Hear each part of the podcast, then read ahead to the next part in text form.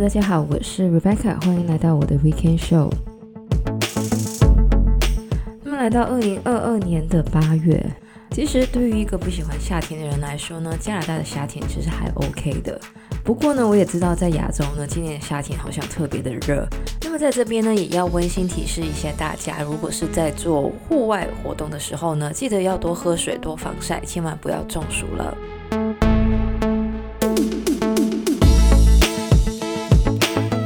这个礼拜要来讲到的呢，是一本书，由这个知名作家 Malcolm Gladwell 在二零一九年推出的书，名字叫做《Talking to Strangers》，中文的书名呢叫做《解密陌生人》。那么这个 Malcolm Gladwell 呢，本身出版了很多的畅销书，像是 Blink 的 Outlier，还有这个 David and Goliath 等等。那么其实从这个书名就知道，这一本《解密陌生人》呢，讲的就是我们为什么对于陌生人呢，会做出一些误判或是误解。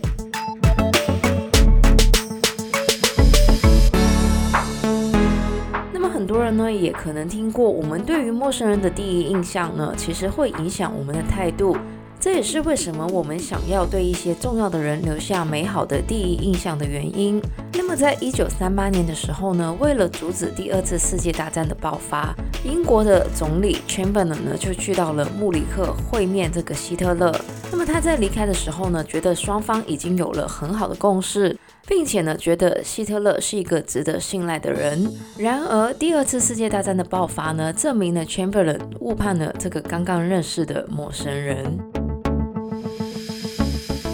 不管是日常的生活或是工作呢，我们都会跟不同的陌生人见面，甚至是互动。而我们呢，也会根据我们的背景经历，对这些人呢有不同的判断。但是呢，我们判断呢，很多的时候呢都是错误的。那么在二零一七年的时候呢，这个哈佛大学呢就做了一个测试，他们把五十五万的这个假释犯的资料呢输入到这个人工智能里面，分析到底应不应该呢给这一些犯人假释。而结果呢，就发现被法官呢裁定可以假释的犯人里面呢，有百分之二十五呢是会再犯的。那么当然，这不是说法官呢是误判，只是当这个法官看到这些犯人的时候呢，他们会受到很多其他因素的影响，像是犯人当时的表情、身体语言等等。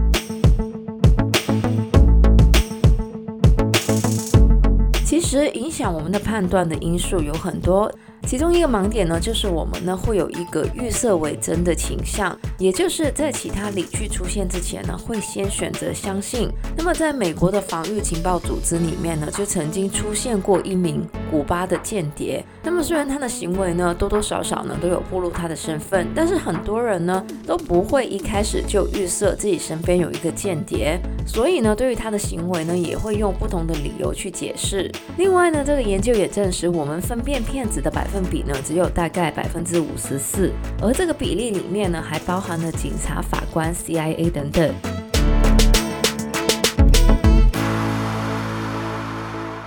另外一个影响我们判断盲点的呢，就是所谓的透明性迷思。所谓的透明性迷思呢，其实就是我们觉得自己可以准确地从对方的表情、身体语言或是言行呢来判断对方。那么我们在看情景剧的时候呢，就算没有声音，我们也可以从演员的表情来判断对方呢是什么样的情绪。然而呢，生活并不是一部情境剧，但是呢，我们却很容易陷入这一种透明迷思里面，觉得对方的表情还有身体语言呢，代表的就是当下的情绪。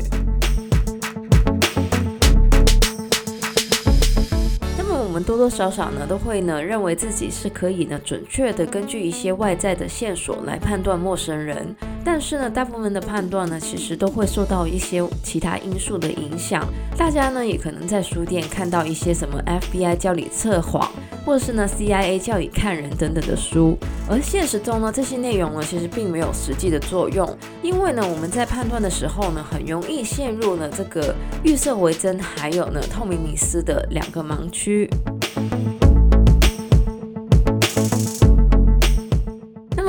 么 Malcolm Gladwell 这一本 Talking to Stranger 的评价呢，其实非常的两极，因为很多读者呢都觉得他过分的简化一些案例的背后原因。不管是校园强奸案或是种族歧视，感觉呢都是归咎于双方的认人不清，而这样子呢，其实会让人忽略一些社会原有的不平等的问题。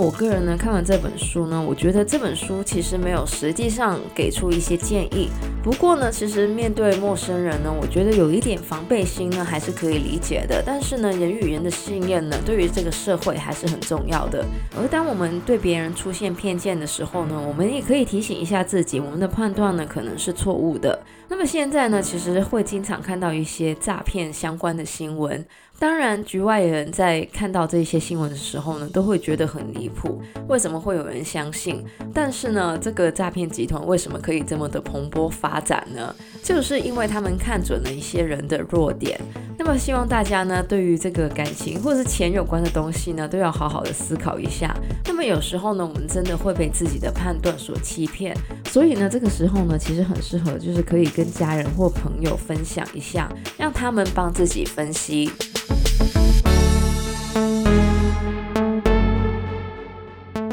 那么以上呢，就是这个礼拜节目讲到的呢，就是 Malcolm Gladwell 的这一本 Talking to Strangers。那么希望呢，大家听完之后呢，就了解我们到底呢是怎么判断一个陌生人的。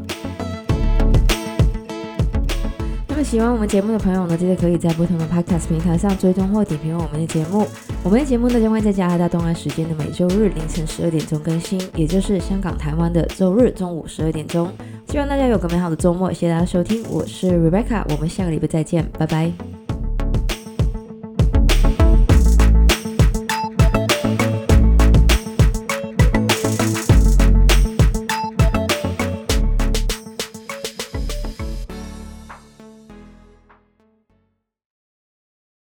那么在这边呢，也温馨提示一下大家，如果在做物。其中一个盲点呢，就是我们呢会有一个预设事情。那么在美国的防御情报组织里面呢，就曾经